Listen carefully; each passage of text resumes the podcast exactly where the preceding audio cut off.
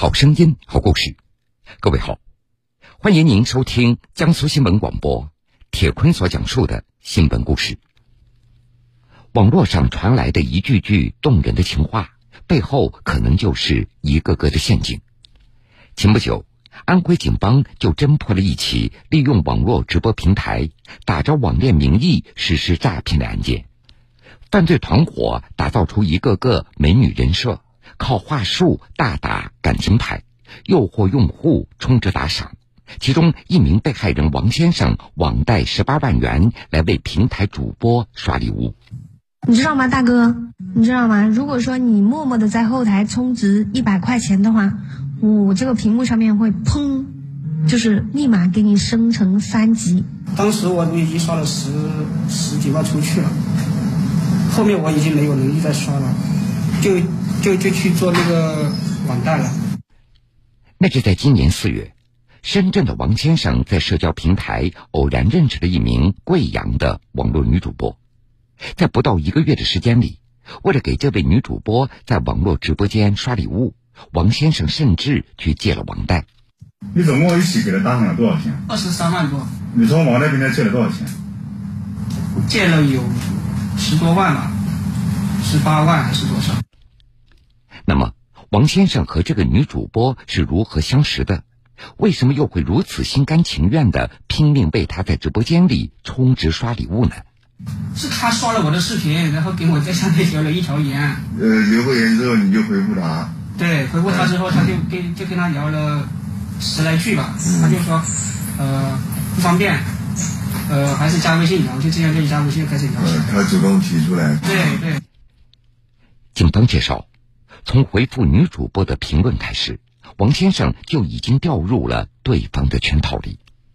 他们这个犯罪团伙里面有一个岗位叫引流，做引流的其实都是男员工，在他们内部也叫运营。他们利用女主播的头像去注册社交账号，也会发一些女女主播的日常生活视频在这个账号上，然后在各个社交平台上物色男性客户，主动搭讪，吸引他们的关注。王先生没有想到，和自己在社交平台视频互动的竟然是一个男子，而并非所谓的女主播。直到双方加了微信，王先生才开始和真正的女主播互动交往。这个名叫吴霞的女主播每天都会主动向王先生嘘寒问暖，这也让王先生非常的感动。像个吊着你，对对对对对，一直都是这样。但是呢，也没讲明确确立。对，我我跟他说，我说你给我一个明确的信号，让我心定一下。他说，都是成年人，有些事情不用说的那么明白。我就说，就是因为是成年人，所以有些事情必须要说清楚。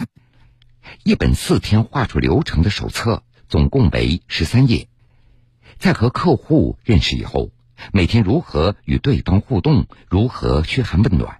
如何赢得对方的好感，激起对方的好奇心和同情心？这本话术手册都有着严格的要求。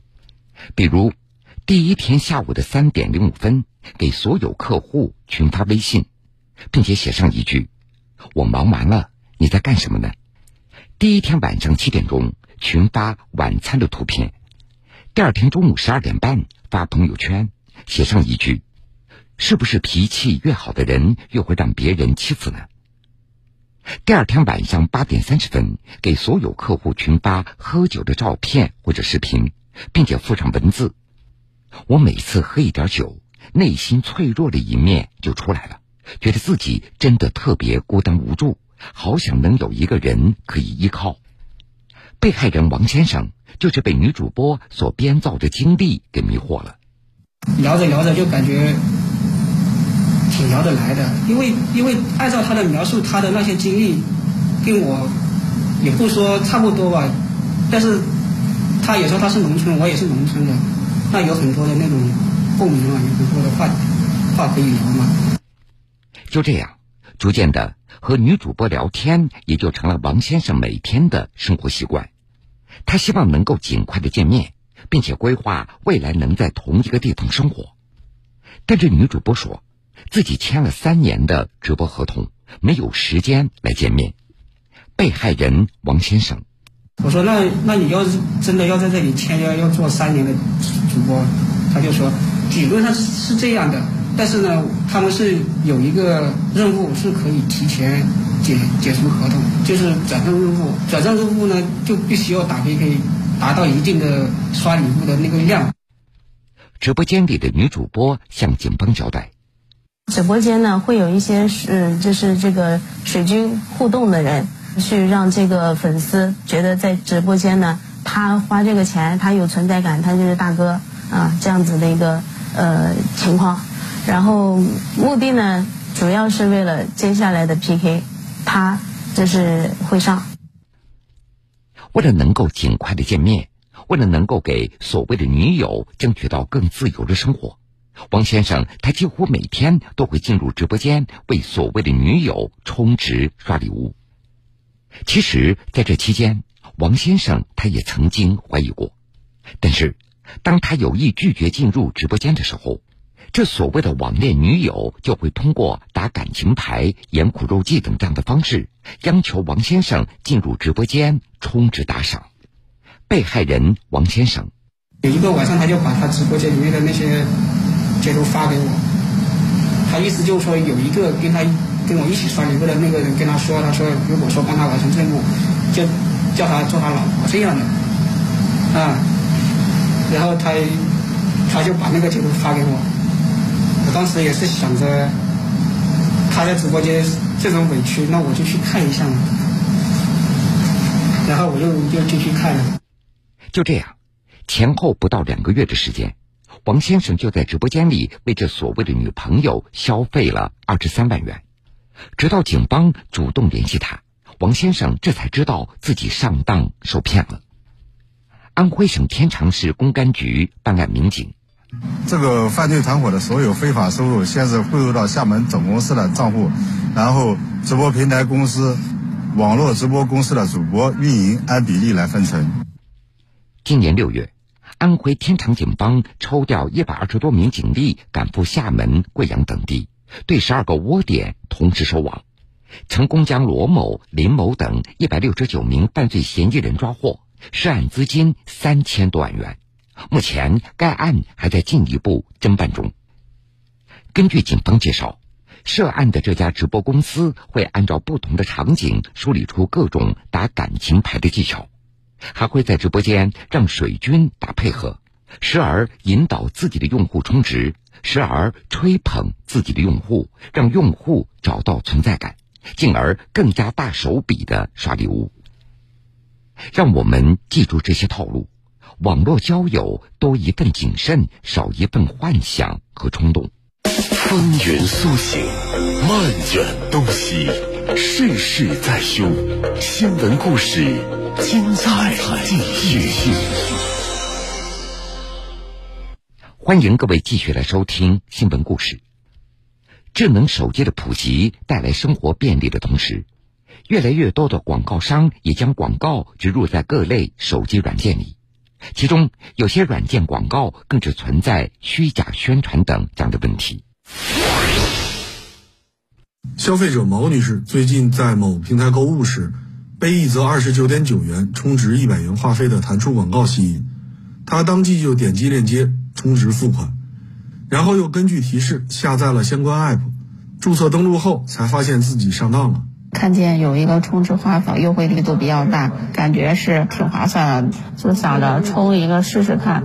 充完了，后来发现出来了一堆券，还是那种满一百减五块的那种券，当时那个钱他也退不了。感觉这个东西还是比较坑，各种套路把东西给套进去，有一种上当受骗的感觉。毛女士想申请退款，在 App 内却找不到退款途径，只好自己认了栽。大学生小石也有类似的遭遇。